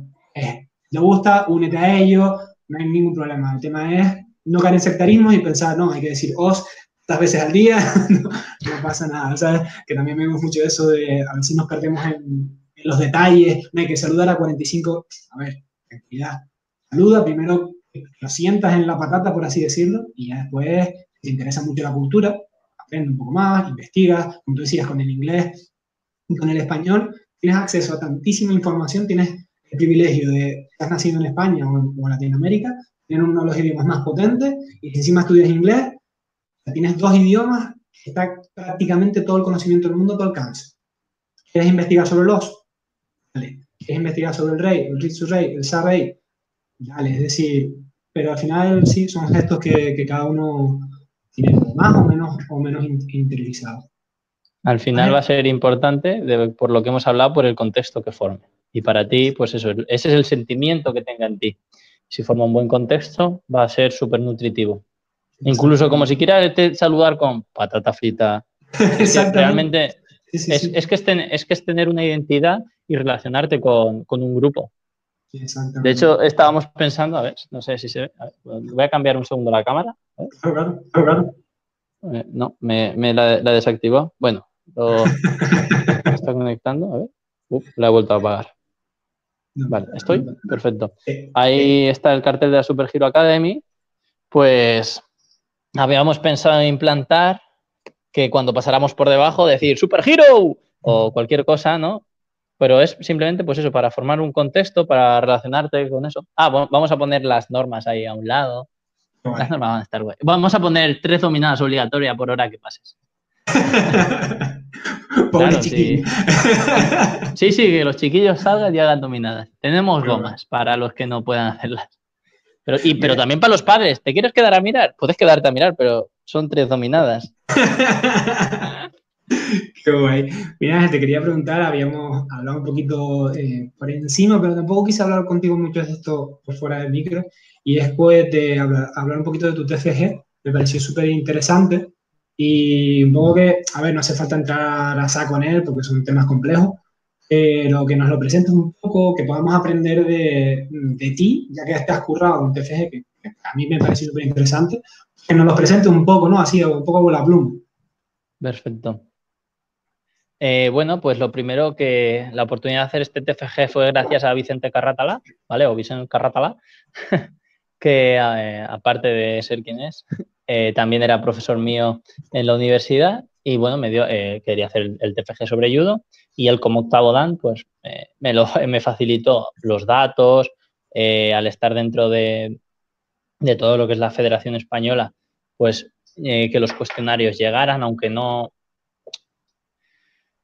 a lo mejor hay un 50%, ¿vale? Eh, ¿Por qué digo esto? Porque el, TFG se realizó... claro. Explica, el TFG porque tú y yo sabemos de lo que estamos hablando, pero... Perdón. Voy a hablar de Osotogari, tío. Yo he venido aquí a hablar de judo. Si no sabes de lo que hablo... vale, mi TFG va del el perfil deportivo, ¿vale? O el perfil deportivo del judoka senior, ¿vale? de los que están clasificados para el Campeonato de España concretamente de 2018, ¿vale? Del 22 de diciembre de 2018, ¿vale? Y de esos, pues bueno, Vicente eh, repartió los, eh, los cuestionarios a las distintas federaciones, algunos los rellenaron, otros no. Aproximadamente el 50% de, los participantes en el Campeonato de España lo, rellenaron. ¿Vale? Obviamente tengo pues más judocas de ciertas comunidades autónomas que de otras. Pues, obviamente, pues al final.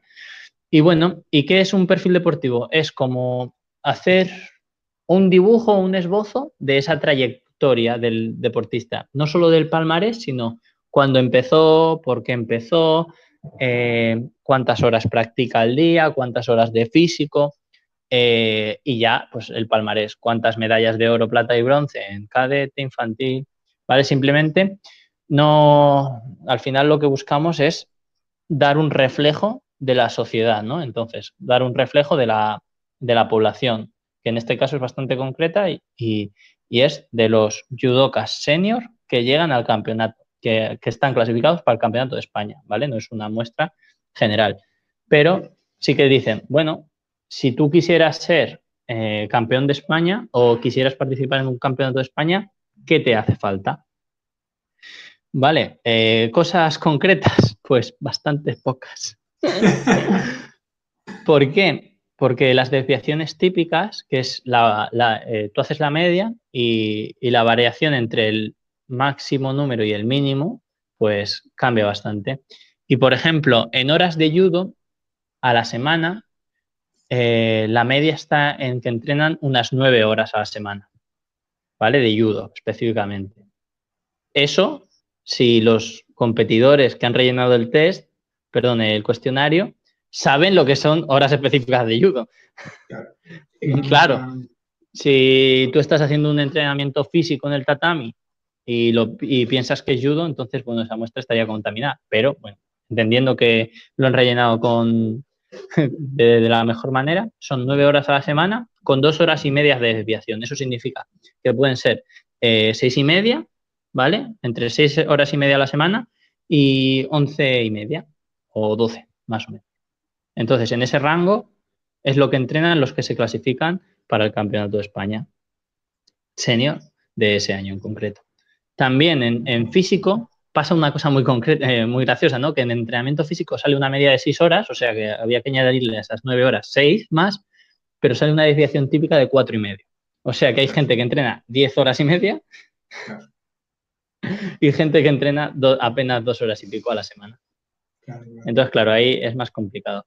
Lo que, las conclusiones que se pueden sacar y por hablar de algo concreto y no, aburrir y lo que para mí más significativo fue, fue que las edades de inicio eh, se están reduciendo, ¿vale? Porque en, otros estudios, en una población un poco más general, ¿no? Porque no, son competidores y llegan de alto nivel, ¿no? Que llegan al Campeonato de España. Si contamos el Campeonato de España como una competición de alto nivel, también hay, hay que hacer esa eh, discriminación. En la población general siempre ha salido que la edad de inicio va entre 4 y 8 años. ¿Vale?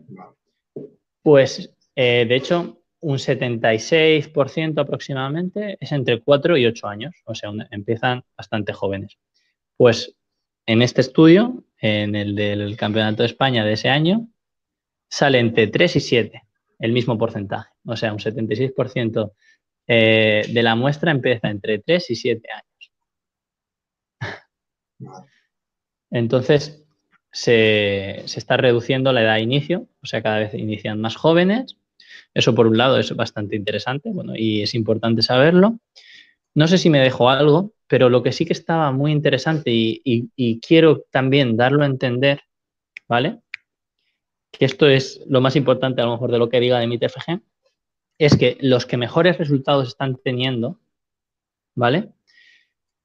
Si tú empiezas muy joven, ¿vale? Es muy probable que saques eh, medallas en infantil. Infantil como mucho cadete, pero infantil. Pero que saques una medalla en infantil no tiene relación con que la saques más adelante. Entonces también se relaciona que no por empezar más joven vas a tener mejores resultados. De hecho, lo que yo he podido ver es que concretamente, ¿no? Al, esto no, esto no es un resultado, pero al, pasar cuestionarios, ¿no? Estar ahí, pum, pum, pasando 200 cuestionarios, 200 y pico cuestionarios, y pim, pim, y pim, pim, y pim, pim, y pim, pim. Lo que sí que te das cuenta es que la gente que empieza con 11 años, que bueno, 11, 13 años, incluso con 18 años, aunque esto, yo creo que esa persona venía de otro mundillo y se metió al judo, ¿vale? Porque, por lo que estoy investigando, pero bueno, 11, 13 años, que casualmente es la edad con la que empezó Nico, que es un buen ejemplo, tiene mejores resultados que la que empieza más joven. Curioso. Curioso porque va en contra además de, la creencia popular de muchos padres. Yo personalmente lo que me da el conocimiento empírico, no, tanto científico que es el que tú estás dando, por eso me parece tan interesante, ¿no? porque al final uno va, va sacando conclusiones de, mirar, pero esa muestra es muy subjetiva. ¿no? Pero los conocimientos que yo tenía empíricos de verlo en mí y verlo en, otras personas, tanto alumnos ahora como compañeros y compañeras en su época, más o menos coincide, ¿no? Es decir, veías a esa persona que no sabría decir también por qué, que empezaba tan chiquitito, que tenía un éxito brutal de pequeño, que campeón de España, campeón, o sea, lo ganaba todo, y de repente llega un, año que, que, rompe. Yo lo he hablado con distintos profesionales, algunos dicen que en la adolescencia la psicomotricidad cambia, tu cuerpo cambia tan drásticamente, pero no consigo a nadie que me dé una respuesta así en plan, es por esto, ¿no? Quizás no la haya, quizás no haya una respuesta categórica, pero me gusta que, creo que le hayas dedicado el tiempo a, una investigación que creo que nos beneficia mucho a, todos y a todas. Vemos al final que el trabajo compensa, es decir, si dedicas 6, 7, 8, 9 horas más físico, oye, se pueden llegar a unos resultados. Ah, eso es interesante. Normalmente, aunque es algo lógico, si le dedicas más tiempo, eh, cuanto más de tiempo le dediques al, entrenamiento eh, Ostras, espérate. Me, he metido en camisa de once varas. Creo que no, lo recuerdo, tío. Pues lo, te lo tendría que decir, porque no, quiero decir, ¿vale? Eh, por cierto, todos los que queráis, el TFG o el TFG y un poquito de explicación, eh, os lo paso sin problema, completamente gratuito. De hecho, por si no lo encontráis, os, lo paso yo y ya está, me contactáis por donde queráis, por Instagram, por WhatsApp, por Bluetooth. Perdona, continúa. Sí, eso, que al final es un trabajo científico de campo, creo que muy interesante para corroborar y confirmar lo que muchos entrenadores pensábamos ya, ¿no? Y por eso me parece tan interesante porque, porque son muestras científicas, no es lo que uno ve, sino lo que uno constata que al final tenemos que ir tirando por ahí, no tanto por guiarnos por sensaciones o por, o por, o por mm. experiencias, que también está bien, pero que hay que a veces pararse un poco y, oye, recurrir a estudios científicos como ese, que a mí me ha parecido una iniciativa muy, muy buena porque podemos sacar conclusiones que a lo mejor todos intuíamos, pero una cosa es intuirlo y otra cosa es más tener, no una certeza del 100%, pero sí algo tangible, ¿no? Es decir, oye, esta persona ha dedicado un tiempo a corroborar estos datos. Como tú dices, siempre pueden estar más o menos contaminados, pero ya es una, un trabajo que no, que no había visto yo por lo menos antes y me parece, me parece brillante. Está súper guay. Además, eh, el equipo de, investigación de, Vicente y tal, pues va a hacer un TFM, si no lo ha hecho ya. Eh, ah, Adrián Mucientes, sí, Adrián Mucientes. Eh, lo ha hecho ya, lo tengo yo, lo tengo. También os lo puedo pasar. de, de lo mismo, el perfil, otro perfil deportivo. Ah, no, perdón, un análisis de los combates, de duración, técnicas, cuando se hace, es muy brutal en el Campeonato de España. Ese sí que es súper específico para los que queráis sacar una medalla. Es, es, Sota, Caballo y Rey. Y nada, eh, Cristina Blasco, la verdad, lo bueno de la Universidad de Valencia es que también hay bastantes judocas. Eh, Cristina Blasco, en cuanto al entrenamiento deportivo, ¿no? porque ella no tuve la suerte de que me diera ayuda, pero bueno, me dio entrenamiento deportivo que al final eh, me sirvió mucho. Además, los ejemplos muy específicos para ayuda siempre vienen de, de madre. Ay. Perdón. eh, pues ella, no, ella recomendó que los pequeñajos hicieran mucha técnica, ¿vale? Y con mucha técnica en la metodología, pues mucha movilidad, muchos juegos, mucha psicomotricidad, ¿vale? Mucha técnica y que cuando sean mayores ya le das distintos estímulos. ¿Por qué? Porque yo voy a coger una mancuerna para hacer un, o bueno, un press de banca, una mancuerna de estas que, vibratorias, ¿no? Que te empiezan a crear inestabilidad. No, no, primero haz una flexión o primero haz un press de banca, después haces una flexión, después, ¿no? ¿Por qué te saltas etapas de desarrollo en el entrenamiento? Y eso no, no lo verías lógico.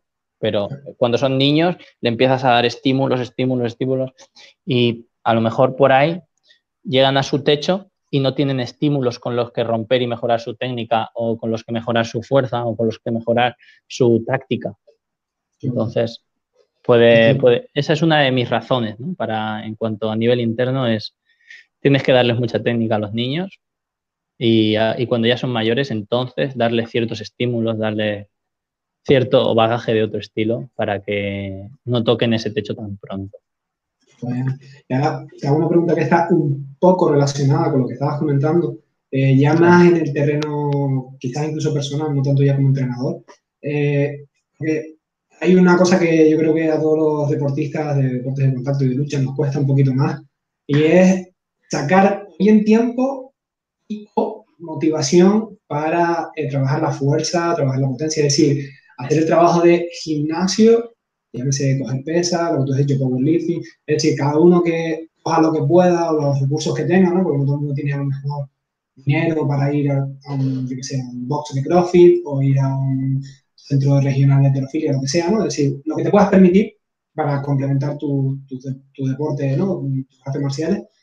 Mucha gente ya no es la motivación, sino eso, la falta de ganas y no sé qué nos pasa, porque además me tuyo en el, en el saco, eh, para, para, buscar esa, esa, motivación. Quizás en este año nos hemos visto todos y todas un poquito más obligados a ello y ha sido un descubrimiento para muchos y hay gente que no le importa tanto, pero sigue siendo una, una barrera de entrada para muchas personas que quieren después hacer competición, incluso aunque sea a nivel amateur, ¿no? Porque yo soy defensor de que si vas a competir tienes que hacer físico, aunque no, aunque tú quieras competir por amateur, que no quieras volverte muy loco, pero es que te va a proteger tu cuerpo, te va a hacer que las lesiones sean menos recurrentes. Entonces, ya a nivel personal, Ángel, ¿qué haces tú para automotivarte? Porque, es decir, ustedes tienen las facilidades de gimnasio, tienen unas instalaciones de la leche, pero da igual, hay que entrar y hay que ponerse. O sea...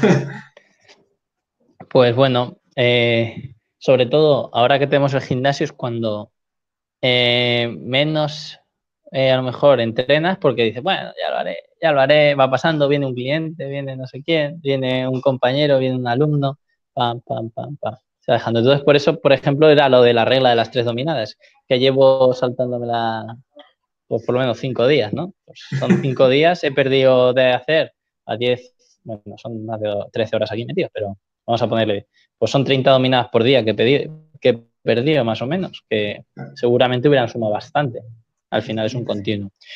Pues primero te voy a responder Eh, a nivel de correr, porque vamos, yo creo que el judoka característico no le gusta correr. Nada. Todo es así. Entonces, eh, la parte metabólica, la parte aeróbica es hiper, hiper importante. ¿Qué pasa? Que nos centramos mucho en la anaeróbica porque es lo que utilizamos, ¿verdad? El lactato, estar de lactato hasta las orejas, vomitar en un cubo y volver a meterte al entrenamiento, eso es lo que te va a hacer un hombre, eso es lo que te va a hacer eh, ser el mejor yoga del mundo. Vale, relájate, vale, está bien. Pero es que sin la parte aeróbica no recuperas. Cuanto mejor sea tu parte aeróbica, mejor vas a recuperar entre combate y combate. Incluso mejor vas a recuperar dentro del combate. ¿Por qué? Porque la recuperación es siempre aeróbica. No hay opción, ¿vale? No hay opción de decir, bueno, pues recupero por fosfágenos. No, no, no, pero es que recupero de forma anaeróbica. No, no. Tienes que, tienes que pasar por caja. Entonces, en pretemporada es hiper importante tener unas buenas capacidades aeróbicas y lo que tienes que buscar es ese ejercicio que te guste. ¿Qué pasa? Que tú ya has buscado el judo, que es lo que te gusta, o ya has buscado, buscado el deporte de lucha, que es lo que te gusta. Pues haz gestos técnicos de ese deporte. Hacerte media hora de uchikomis es también hacer aeróbico, si lo haces con cierta, o lo haces con tus gomitas. Pues hazlo. Ah, no, pero es que, es que me aburro. Ajá, pero tú me has dicho que no quieres correr. Ya, bueno, esa es la opción que tienes. Tienes que buscar esa, la opción que mejor te venga. Y en cuanto al entrenamiento físico, es lo que, lo que te he dicho antes. Eh, quieras o no, el judo cada vez es más físico. El judo y cualquier deporte es cada vez más físico. El que tiene mejor preparación física eh, va a rendir mejor.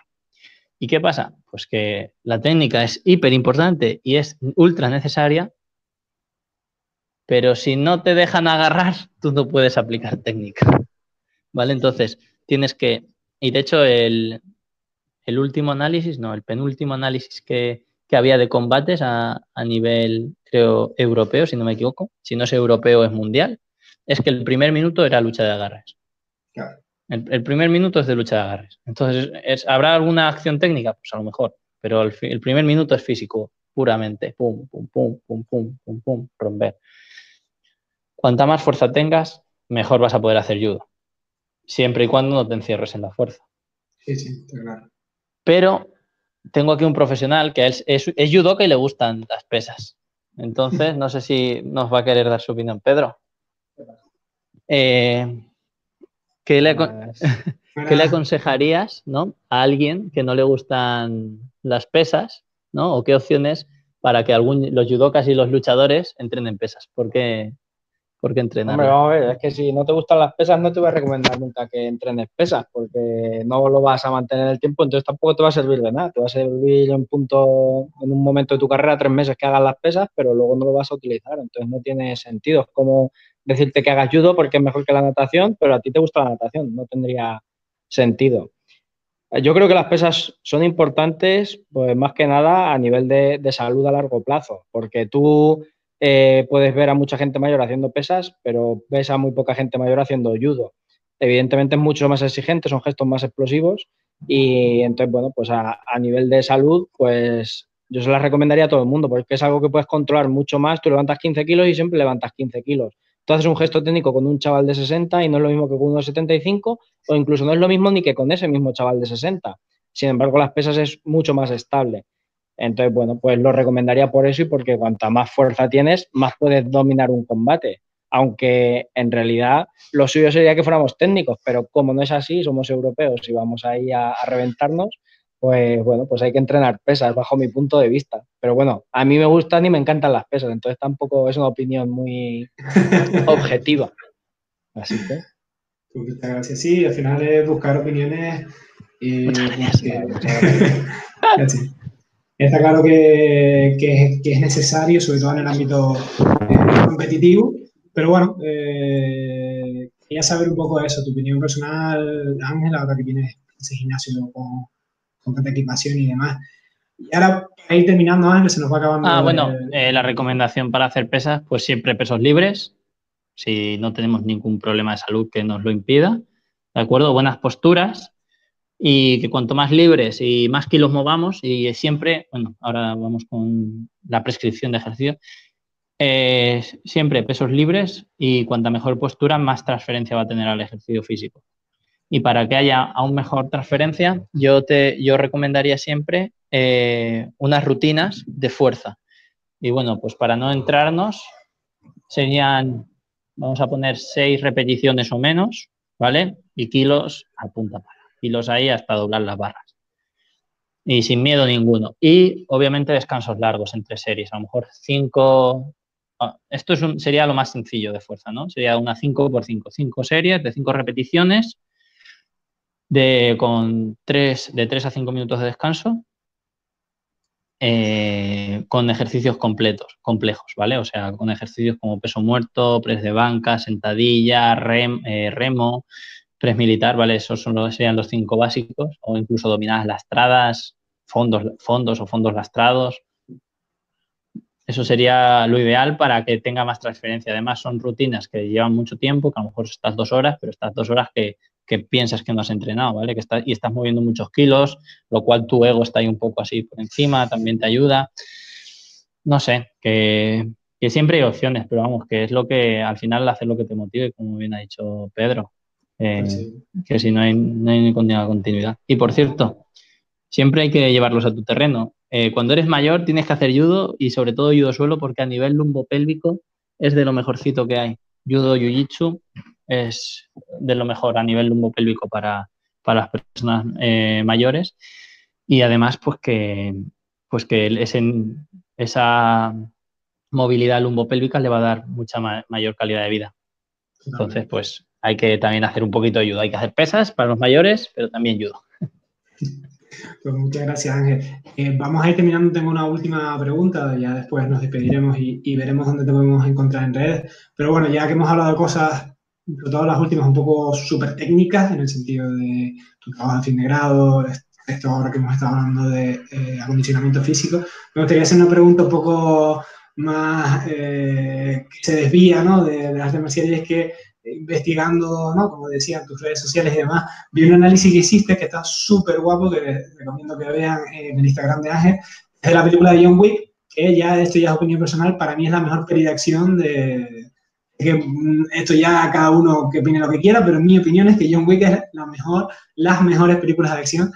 Y me gustaría un poco, ya pues en tono ya de opinión personal y de, diversión, entre comillas, eh, que te, eh, tanto judo ves tú, seguramente tengamos la misma opinión, eh, tanto judo ves tú en John Wick, y por qué no se había usado antes, siendo el judo, sobre todo a nivel exhibición, ¿no? Porque al final una película, pues, es una coreografía.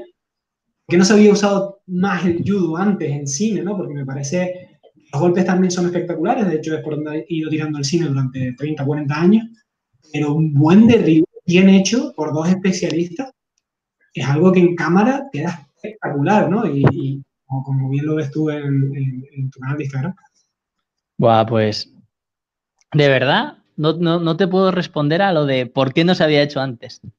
Me, hubiera gustado mucho responderte, pero entiendo pues que a lo mejor eh, eh, a lo mejor se buscaba más ese, ese, misticismo de otras artes con golpes, ¿no? Ese eh, Jet Kundo de Bruce Lee, bueno, o, como lo quieras llamar, ¿no?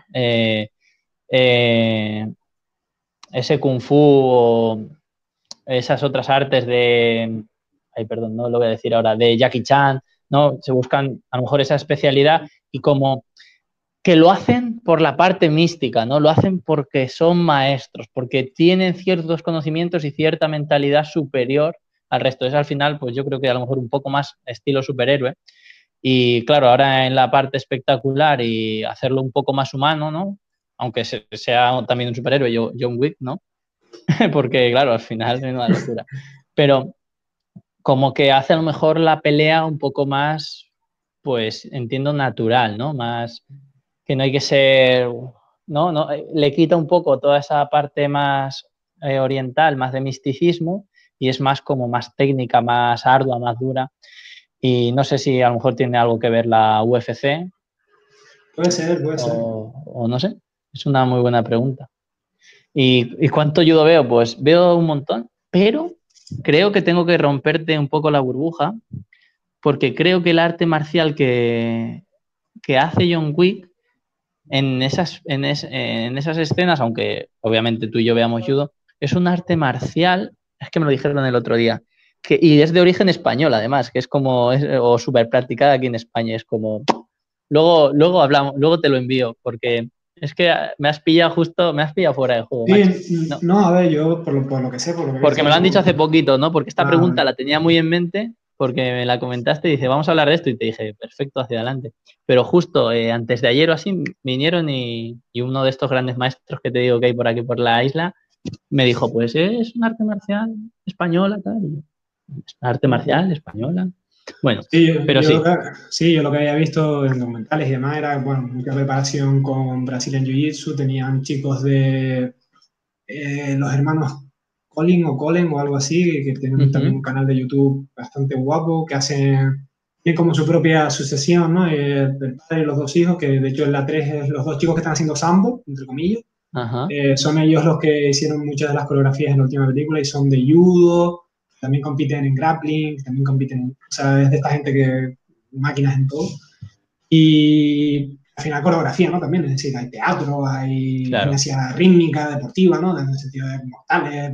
Yo ahora esas caídas a suelo limpio, pues la verdad que hay que ser un especialista muy bueno para hacerlas. Entonces, hay una amalgama, ¿no? Al final no es... Si es verdad que de repente, pues, es un tallo tos y te ves, yo qué sé, cosas que dices, no se había visto eso. Yo, yo personalmente. o, los katagurumas o los uranage, es que bueno. o bueno, un, suple frontal al final. Bien hecho, es decir, y, bien hecho por parte de Keanu Reeves, que, que, es máquina, actor. Es decir, que trabajo eh, por su parte, porque no son técnicas sencillas ni de entender ni de conseguir que queden un poco bonitas en cámara, porque sí, una cosa es practicarlo y que, y que el especialista lo haga todo y que caiga bien, pero es que después ves, a quien Uri y dices, oye, es que no está mal, es que se le ha dedicado un tiempo a eso, ¿no? Entonces, me gusta porque mm, no lo había visto yo en el cine, vamos, nunca. Y, y, en el plano de la fuerza, ¿no? Porque para ti y para mí a lo mejor es algo común mover una persona, pero levantar a una persona por encima de tu cabeza... Sí, sí, sí, sí. Y, recordemos que como... ya tiene una edad también, que tiene sus 50, creo, si no me equivoco. No los aparenta, pero... Eh, yo, yo lo tengo cada día más claro, que la edad no es que sea un número, ¿no? Es que es un número que va en contra de los que somos más jóvenes, porque claro, tú, yo tengo a lo mejor 23, ¿qué puedo haber hecho? He ayudado 18, 20 años, ¿vale? Pero es que el de 68 años o el de 50 años lleva 40 años haciendo ayuda, entonces por trayectoria tiene que estar más fuerte. sí. Ah. Se nos va acabando. Entonces hay que tener cuidado con los abuelos. pues sí, totalmente. Se nos va acabando el tiempo, Ángel. Eh, de nuevo, agradecerte mucho que hayas pasado este ratito conmigo. Sé que están súper liados. Montar un gimnasio, mm, para el que no lo sepa, es un trabajo como cualquier negocio. Es muy exigente, que consume mucho tiempo, más en los tiempos que corren.